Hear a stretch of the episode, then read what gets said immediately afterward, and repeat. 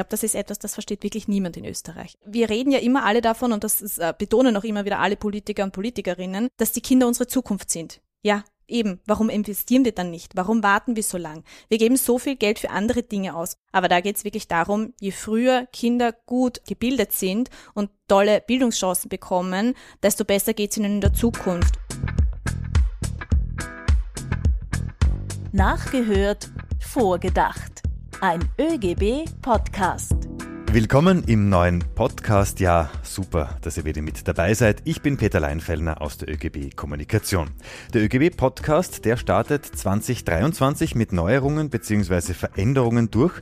Meine bisherige Co-Moderatorin Barbara Kasper, die widmet sich bis Mai anderen Projekten und wird daher nicht mehr an meiner Seite sein. Im Mai, da gibt's aber dann ein Comeback, hat sie mir versprochen. Ich wollte euch an dieser Stelle ihre Nachfolgerin vorstellen, daraus wird aber leider nichts. Sie liegt krank zu Hause. Gute Besserung von dieser Stelle aus. Die Vorstellung, die holen wir dann auf alle Fälle das nächste Mal nach. In dieser Folge dreht sich alles um die Themen Kinderbildung und Kinderbetreuung. Wir beleuchten, was gehörig schief läuft, wie und wo es deutlich besser geht und was die Gewerkschaften planen. Vor kurzem, da hat in Wien ein hochkarätig besetzter Kinderbetreuungsgipfel stattgefunden. Mit dabei die Sozialpartnerinnen und die Industriellen Vereinigung. Zu Gast war auch Bundespräsident Alexander van der Bellen. Hören wir nach, was er zum Thema Kinderbildung bzw. Kinderbetreuung zu sagen hatte. Für viele Optionen in der Arbeitswelt sind für Frauen die Tore verschlossen. Um diese Tore zu öffnen, brauchen wir kein Brecheisen. Wir müssen nur den passenden Schlüssel in die Hand nehmen und dieser Schlüssel ist eine gut funktionierende, hochwertige Kinderbetreuung. Das war ein nachgesprochenes Zitat von Bundespräsident Alexander van der Bellen. Wir denken diese Aussagen jetzt vor und zwar mit Judith Hintermeier. Sie ist selbst Kindergartenpädagogin und Bundesfrauenreferentin in der Union, die Daseinsgewerkschaft. Hallo Judith. Hallo, danke für die Einladung. Bevor wir jetzt loslegen, würde ich gerne mit dir klären, worüber wir ganz genau sprechen. Vielleicht denken sich jetzt viele, na, das ist eh klar, aber ich will wirklich, um hier Missverständnisse zu vermeiden, die Begriffe Kinderbildung und Kinderbetreuung ein bisschen von dir erklärt haben. Kannst du mal mir sagen, was ist Kinderbetreuung, was ist Kinderbildung? Also Kinderbetreuung, äh, darunter verstehen natürlich vor allem die Eltern sicher, dass die Kinder dann in einem Kindergarten, in einer Kleinkindergruppe oder halt auch in der Schule gut aufgehoben sind, so dass sie dann natürlich ihrer beruflichen Tätigkeit nachgehen können. Wir sprechen natürlich grundsätzlich von Kinderbildung, weil wir wissen, dass der Kindergarten keine Aufbewahrungsstätte ist, weil dort, wie gesagt, die erste Bildung stattfindet. Und das, glaube ich, ist schon ein, äh, eine wichtige Erklärung, dass auch die Menschen da draußen wissen, dass da viel mehr passiert, als dass man einfach nur auf ihre Kinder aufpassen. Also, dass die einfach nur in der Früh abgegeben werden und dann schaut schon irgendjemand und dann vielleicht kriegen sie auch noch was zu essen unterm Arm hole ich. Genau, da passiert so viel mehr. Okay, werden wir alles besprechen heute. Judith, du warst am Gipfel mit dabei. Kannst du uns ganz kurz erzählen, warum es diesen Gipfel gebraucht hat und was das Besondere auch an diesem Gipfel war? Also das Besondere war wirklich, dass sich der Bundespräsident und seine Frau Zeit genommen haben und auch wirklich in die Hofburg eingeladen haben, was ein Zeichen von großer Wertschätzung ist.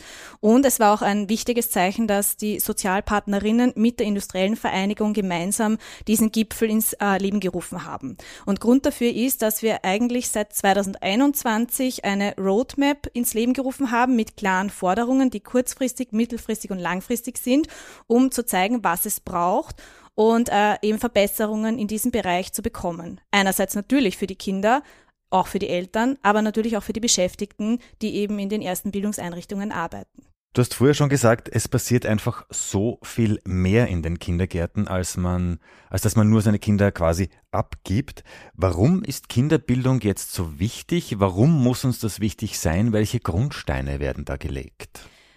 In den ersten Kinderbildungseinrichtungen geht es darum, dass sie natürlich erstens einmal die Kinder mit Gleichaltrigen zusammenkommen. Das heißt, die sozialen Kontakte, die Freundschaften, das soziale Verhalten, alles wird ähm, mal erforscht und geprägt.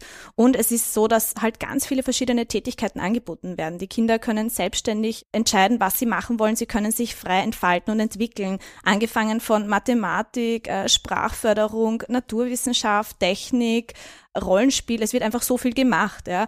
Natürlich alles auf spielerische Art und Weise. Also es ist nicht so, dass man sich jetzt vorstellt, okay, das Kind wird da schon voll schulisch gedrillt. Nein, überhaupt nicht. Das passiert einfach mit allen Sinnen im Spielen.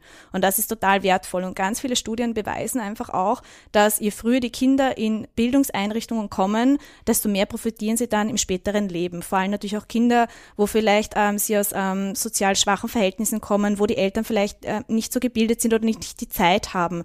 Und, und das ist einfach ein wertvoller Schatz, den man so früh wie möglich annehmen sollte und auch wirklich positiv betrachten sollte.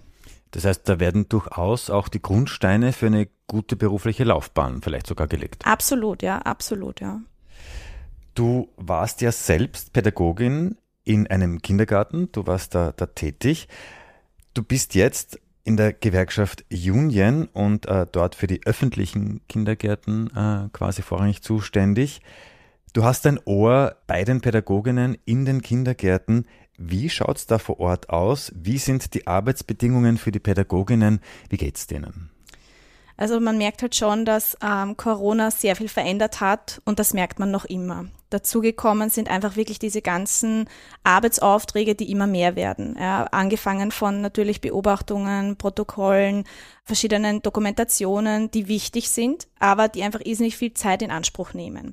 Und das ist einfach das Problem, dass viele Kolleginnen und Kollegen dann zwar die Ausbildung machen, aber nicht in den Beruf starten. Und das zeigen auch ganz viele Umfragen. Und ich glaube, die, die letzte Umfrage, die ist jetzt da erst präsentiert worden im Herbst, ja, wo österreichweit gefragt wurde, warum dann eben die Leute dann nicht kommen. Und das ist einfach eben, weil viele weiter studieren wollen oder weil sie dann eben sich das anders vorgestellt haben, beziehungsweise das Erlernte dann nicht so äh, unterbringen können, wie sie es gerne möchten, eben aufgrund dieser Personalknappheit. Das heißt, ja, wir haben wirklich einen Personalmangel Mangel und darunter leiden halt die Kolleginnen und Kollegen.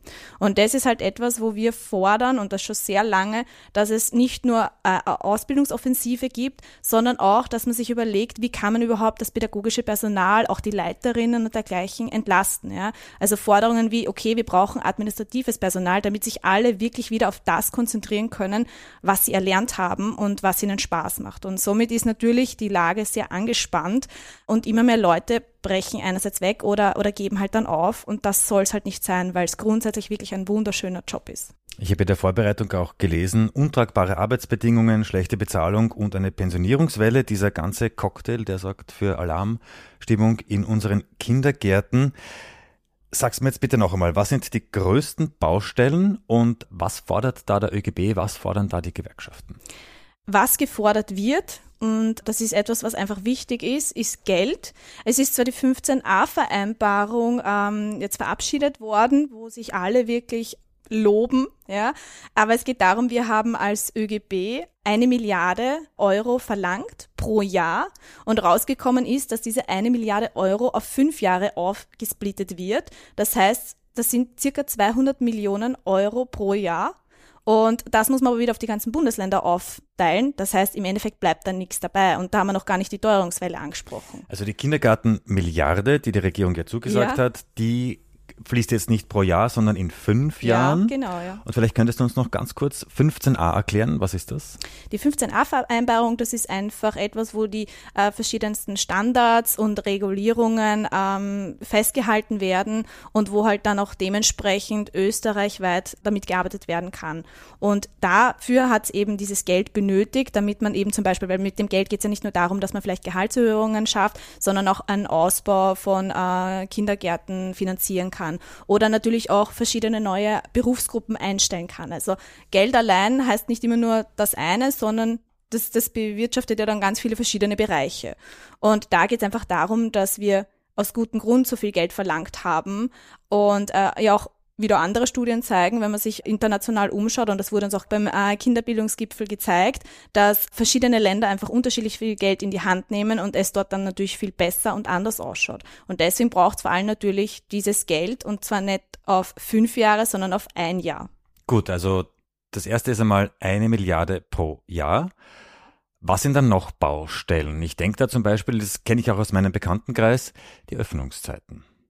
Die Eröffnungszeiten, das ist natürlich äh, ein sehr heikles Thema immer wieder. Und da sieht man eben auch, dass wir in Österreich ganz unterschiedliche Öffnungszeiten haben. Das ist natürlich eben auch ein Grund, wo wir ein einheitliches Bundesrahmengesetz mit Mindeststandards in Österreich fordern, um gewisse Kriterien zumindest gleich zu haben. Das ist jetzt noch ein Fleckerlteppich. Das ist noch immer ein Fleckerlteppich und eben da fallen dann natürlich dann diese Öffnungszeiten rein. Das machen natürlich dann dementsprechend zu Mittag dann vielleicht die Kindergärten schon schließen. Und das ist wiederum dann das Problem, dass viele Frauen dann eben entweder gar nicht arbeiten gehen können oder eben in die Teilzeitfalle geraten.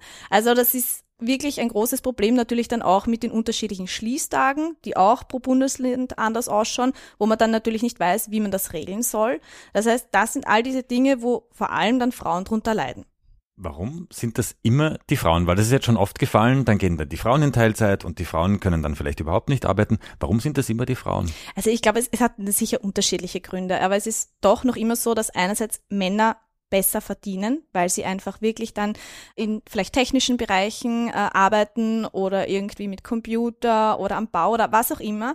Und es noch immer so ist, dass halt dann Frauen oft im Handel tätig sind, ähm, soziale Bereiche äh, haben oder halt so vielleicht versuchen, sich selbstständig zu machen, was aber dann auch nicht immer so einfach ist.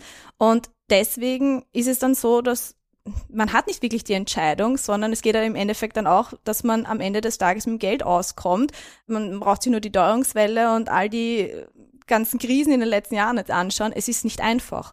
Und somit wird dann oft so entschieden, was natürlich der Frau dann nicht zugute kommt. Aber es ist natürlich auch, wenn ich das jetzt weiter denke, ähm, Teilzeit, das heißt weniger Pension, Altersarmut, Abhängigkeit vom Partner im Alter. Also das zieht schon so einen ganzen negativen Rattenschwanz dann nach sich. Absolut. Und genau das ist es ja. Es ist, hängen einfach so viele Sachen zusammen, ja. Weil äh, natürlich brauche ich die Kindergartenplätze, damit ich arbeiten gehen kann. Jetzt brauche ich aber dementsprechend angepasste Öffnungszeiten, dass ich auch wirklich Vollzeit vielleicht arbeiten gehen kann, um eben für die Pension vorzusorgen. Und dann geht es aber natürlich auch darum, dass ich dementsprechend das Personal auch dahinter brauche. Also es bringt auch nichts, wenn wir jetzt Gruppen und Häuser eröffnen und ich habe das Personal nicht da. Deswegen ist auch eben diese Ausbildungsoffensive so wichtig und diese Durchlässigkeit, dass wir auch offen sind, verschiedene Berufsgruppen und Zwischenebenen einzuführen. Also das ist es eben, du hast es richtig erkannt, erkannt, es gibt so viele Probleme und man kann nicht nur ein Problem sich jetzt rauspicken, sondern man muss einfach alles gemeinsam irgendwie abarbeiten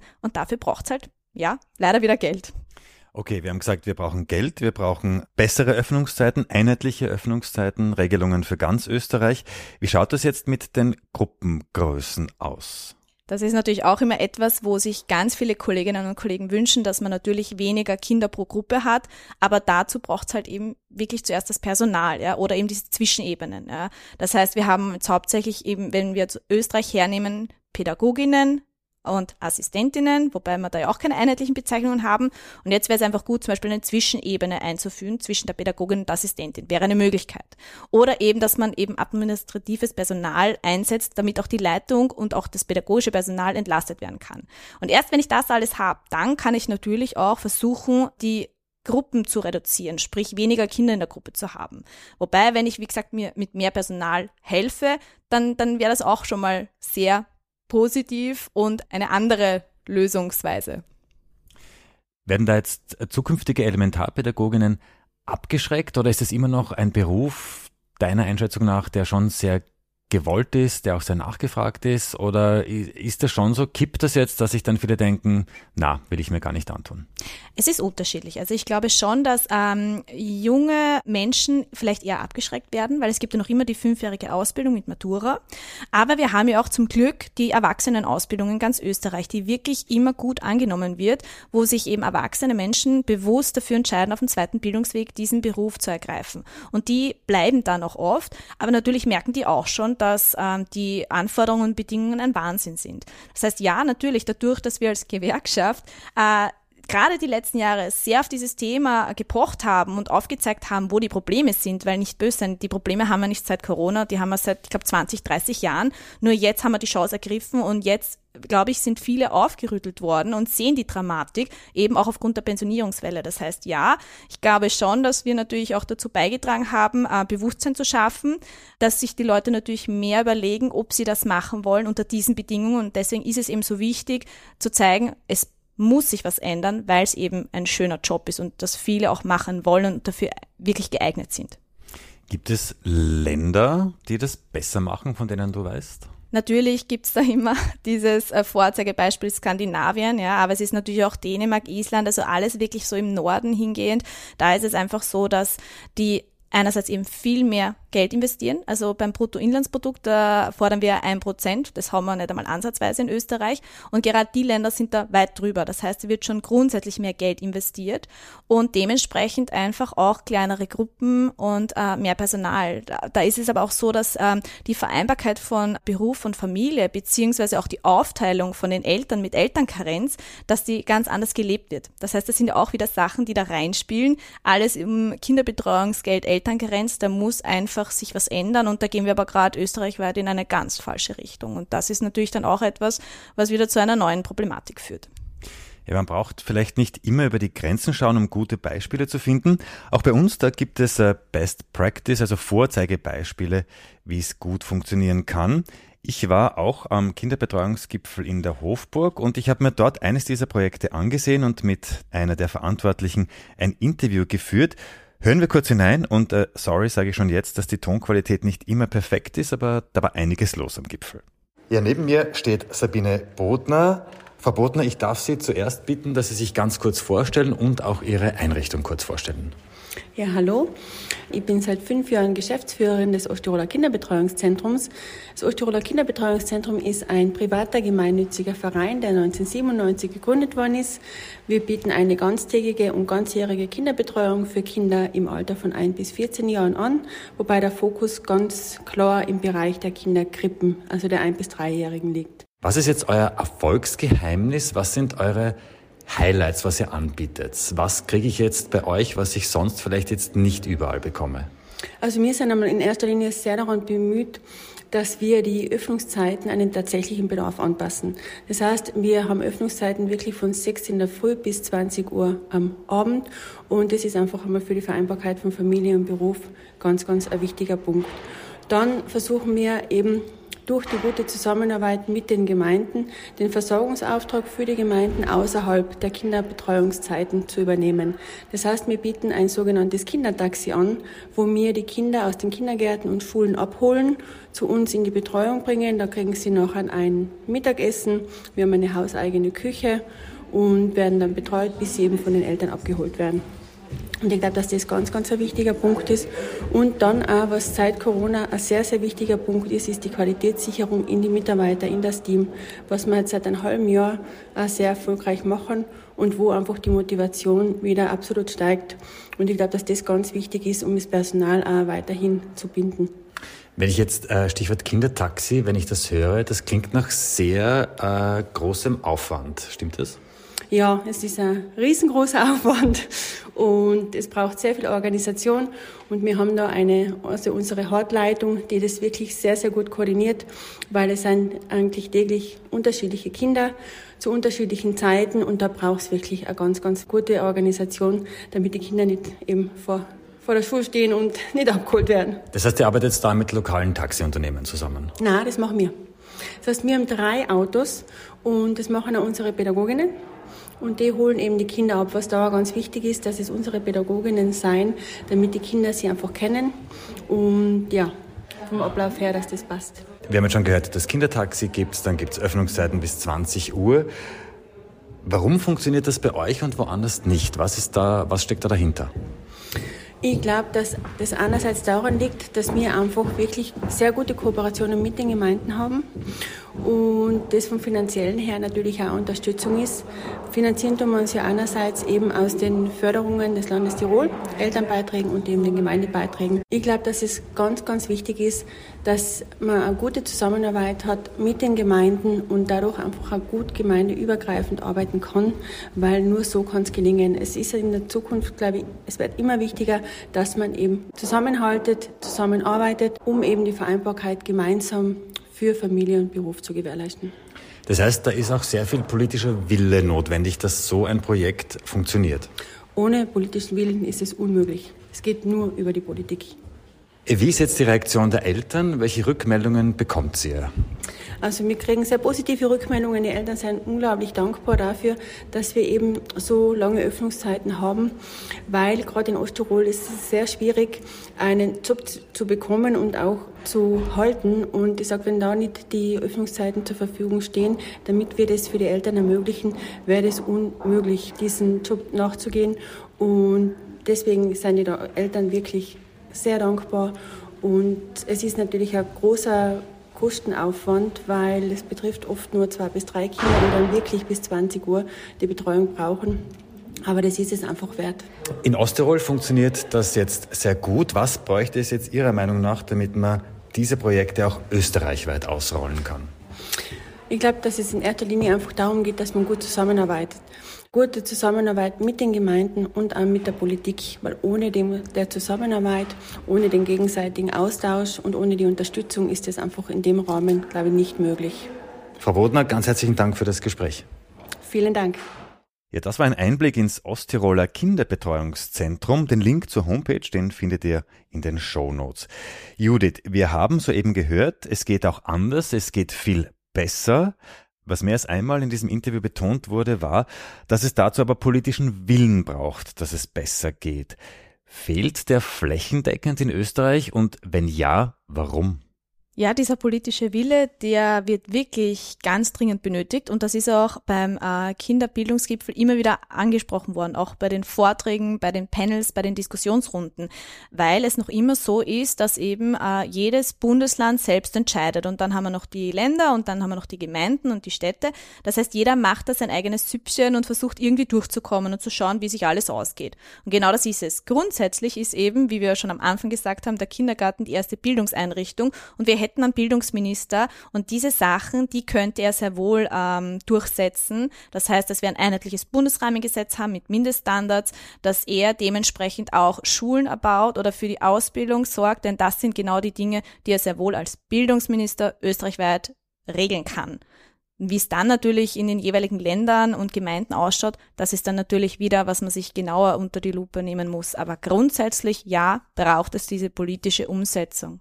Jetzt haben wir vorhin schon gehört, die Gewerkschaften fordern eine Milliarde Euro pro Jahr, damit man diesen Ausbau in der Kinderbetreuung, in der Kinderbildung, dass man den auf wirklich gute Beine stellen kann.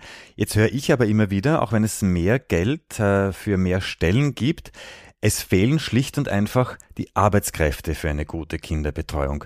Woher sollen die kommen? Wir hätten sie ja. Das Problem ist eben, wie ich vorher schon gesagt habe, dass sie dann oft nicht den Beruf ergreifen und eben vielleicht dann weiter studieren oder sich es anders vorgestellt haben. Und das ist einfach das, wo wir uns überlegen müssen, okay, was fordern wir alles, was wollen wir alles umsetzen, um eben das einerseits attraktiv zu machen und die unterschiedlichsten Leute trotzdem in den Beruf zu holen und natürlich auch zu halten. Ja, weil das ist halt schon wichtig, dass die, die wir jetzt noch haben, dass die uns nicht wegbrechen, auch wenn wir wissen, dass wir eben dann eine große Pensionierungswelle haben. Wenn man jetzt hört, eine Milliarde Euro, gerade so in dieser Post-Corona-Zeit, also eine Milliarde natürlich unfassbar viel Geld, aber wenn wir jetzt uns vor Augen halten in den vergangenen Jahren, wie viel Geld überall geflossen ist, fehlt ja da das Verständnis, dass es nicht heißt, okay, natürlich machen wir dieses Geld, den machen wir den Weg frei, schauen wir, dass wir diese Milliarde im Budget haben und dass wir das auch in die Zukunft investieren.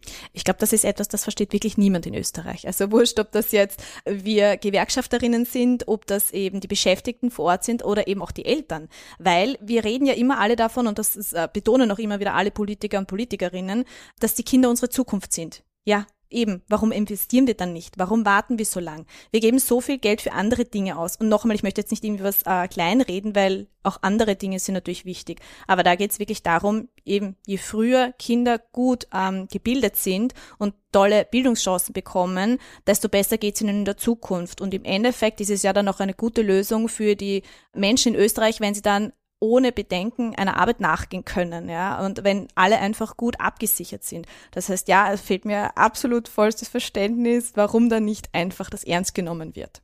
Ein Aspekt, den man, glaube ich, auch oft vergisst, wenn man auch über die Zukunft spricht, ähm, eine gut funktionierende Kinderbetreuung ist ja auch gerade in Zeiten des Fachkräftebedarfs unglaublich wichtig. Das heißt, profitiert da nicht auch der Arbeitsmarkt letztendlich davon, wenn es in den Kindergärten ohne Probleme läuft? Naja, absolut, weil genau dann eben Menschen, die jetzt vielleicht in Teilzeit gegangen sind, eben wie vor allem Frauen, ja, dass die dann auch die Möglichkeit haben, beziehungsweise es fehlen ja überall die Arbeitskräfte, weil sie eben die Probleme haben, was mache ich mit meinem Kind, wenn ich keinen Kindergartenplatz bekomme.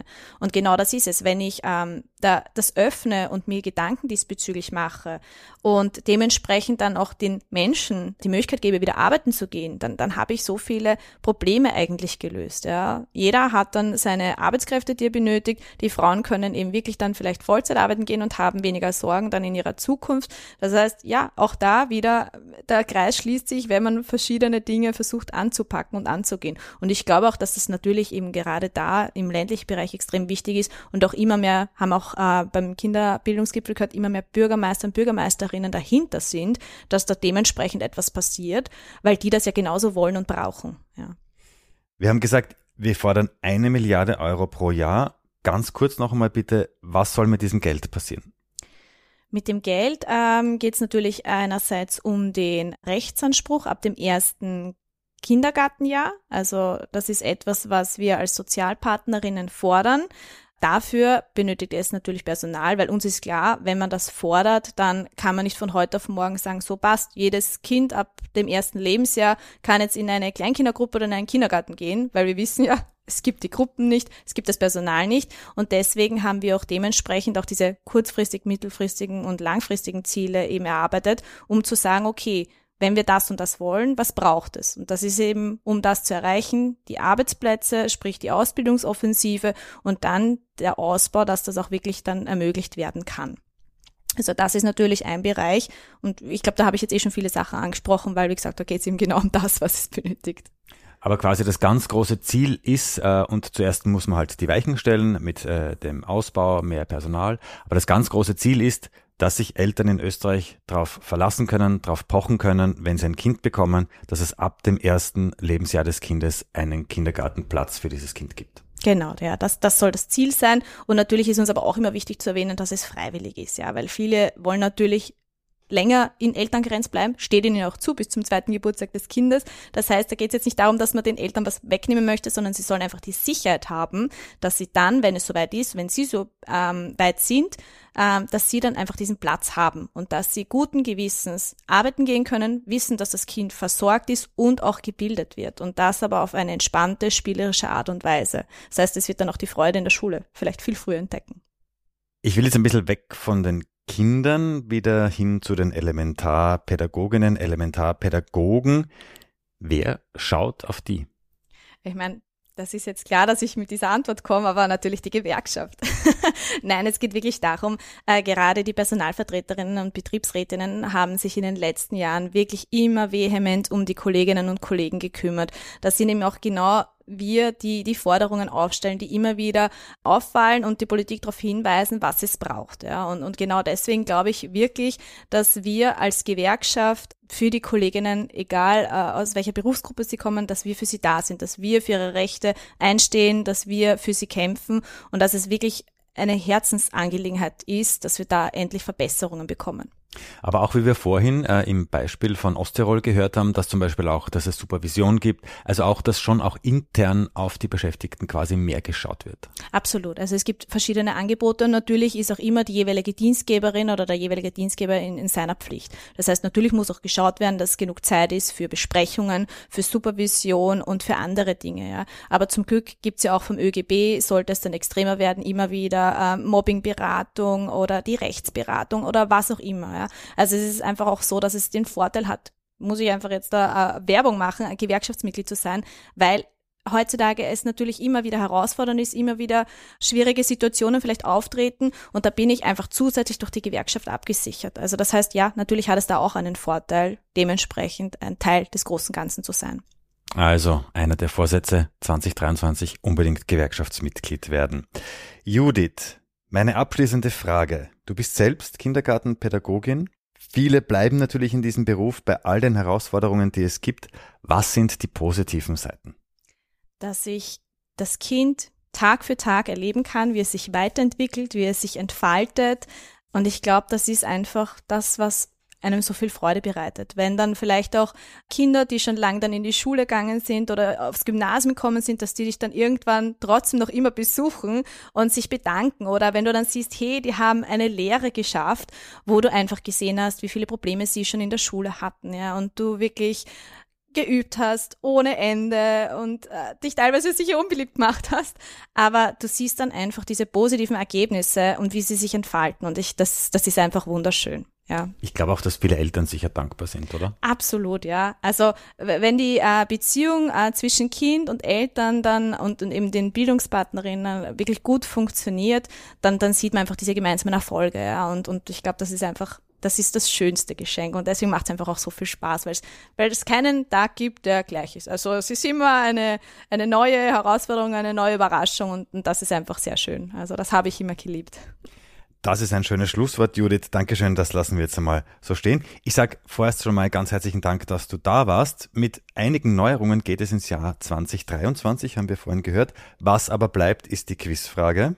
Jesus, äh, Maria. Ja, das ja. habe ich ganz vergessen oder verdrängt. Ja, so, Judith, ähm, es geht natürlich auch um das Thema Kinder. Mhm. Die Tochter von Sigmund Freud, das war die Anna Freud, die hat in Wien die erste Kinderkrippe gegründet. Wann war das?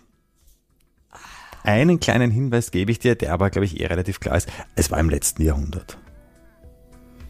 Hm. Ich sag 1950. Hm? Bisschen früher? Wirklich? Ja. 1930? Ja, wollen wir das einlocken? Ja, machen wir das, 1930. Gut, 1930 ist auf alle Fälle einmal das richtige Jahrzehnt. Es war 1937. Und zwar im Jänner 1937 gründete sie mit anderen die sogenannte Jackson-Krippe für Kinder bis zu drei Jahren. Diese Institution war einerseits eine soziale Einrichtung, in der Kinder aus den ärmsten Schichten der Bevölkerung Wiens betreut wurden und die Familien, aus denen sie kamen, auch materiell unterstützt wurden.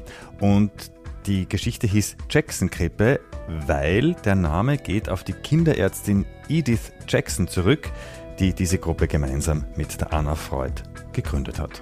Da habe ich wieder was gelernt. Genau. Immer was Neues dabei. Dankeschön. So, und damit ist es jetzt wirklich vorbei für dich. Ich sage ganz, ganz herzlichen Dank, Judith Hintermeier, dass du der erste Gast 2023 warst. Vielen herzlichen Dank. Wie gesagt, das war die erste Folge des ÖGB-Podcasts Nachgehört vorgedacht im Jahr 2023. Wo auch immer ihr uns hört, wir würden uns freuen, wenn ihr uns auf den Podcast-Apps gut bewertet. Wir wollen natürlich auch wissen, was euch beschäftigt, beziehungsweise welche Themen wir in Zukunft aufgreifen sollen. Ideen beziehungsweise Vorschläge bitte per Mail an podcast.oegb.at. Und wenn du Gewerkschaftsmitglied werden willst, dann gibt es alle Infos für dich auf oegb.at und auch in den Show Notes. Dort verlinken wir euch auch, wo ihr uns auf Facebook, Twitter oder TikTok findet.